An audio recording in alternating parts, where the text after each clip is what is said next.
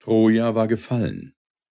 Die heimsegelnde Flotte der Hellenen, vom Sturm halb vernichtet, hatte sich in ihren Überbleibseln wieder zusammengefunden, und auf der beruhigten See fuhren die Abteilungen der Griechen ihrer Heimat zu.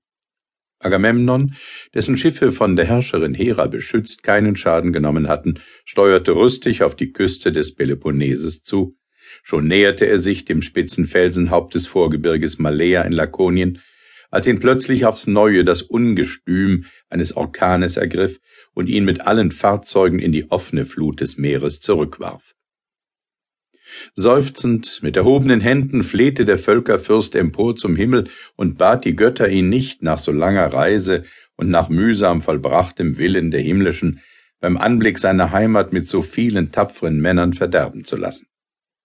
Er wusste nicht, dass der Sturm diesmal sein Freund und von warnenden Gottheiten ihm zugesandt war, denn für ihn wäre es besser gewesen, an die fernste Barbarenküste verschlagen zu werden und in der Verbannung sein Leben zu beschließen, als seinen Fuß in den heimischen Königspalast Mykenes zu setzen.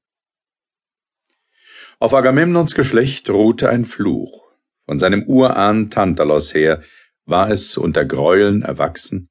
Ruchlose Gewalt hatte die einen seiner Glieder gestürzt, die anderen erhoben.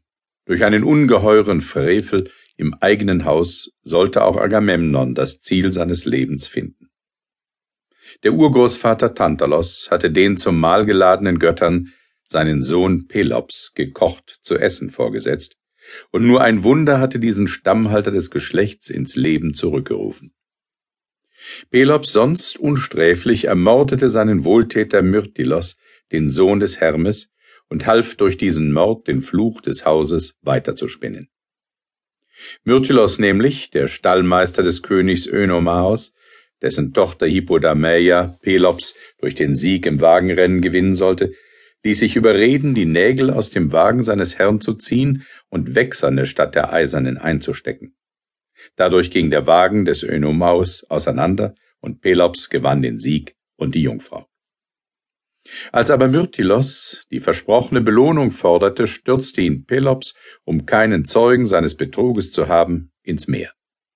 Vergebens versuchte er den über diesen Frevel zürnenden Gott Hermes zu versöhnen, baute dem Sohn ein Grabmal und dem Vater einen Tempel, er und sein Geschlecht waren der Rache des Gottes verfallen. In den Söhnen des Pelops, Atreus und Dietes, wirkte der Fluch kräftig fort. Atreus war König von Mykene, Thyestes neben ihm König im südlichen Teil des argolischen Landes.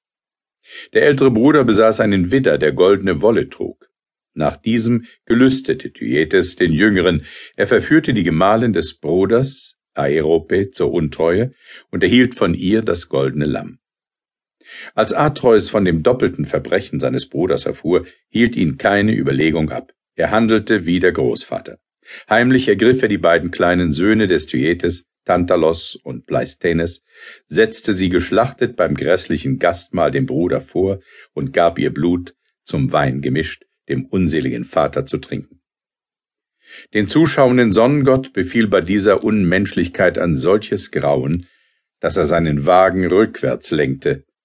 Thyetes aber floh vor dem entsetzlichen Bruder nach Epiros zu dem König Thesprotos, das Land des Atreus wurde von Dürre und Hungersnot heimgesucht, und der befragende König erhielt vom Orakel die Antwort, die Landplage werde aufhören, wenn der vertriebene Bruder zurückberufen sei.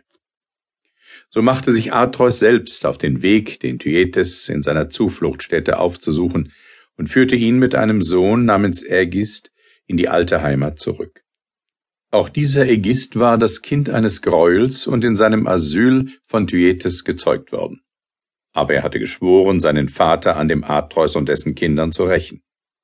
Das erste vollführte er bald, nachdem die Brüder zusammen nach Mykene zurückgekehrt waren. Ihre Freundschaft war dort von kurzer Dauer gewesen und Atreus hatte den Bruder in den Kerker geworfen. Da bot sich Ägis dem Oheim trügerisch an, indem er sich über den Gräuel seiner Geburt entrüstet stellte, den eigenen Vater umzubringen. In den Kerker eingelassen, verabredete er mit seinem Vater die Rache, zeigte dem Atreus ein blutiges Schwert, und als dieser über den geglaubten Tod des Bruders fröhlich am Meeresufer ein Dankopfer vorbereitete, stieß ihm Ägis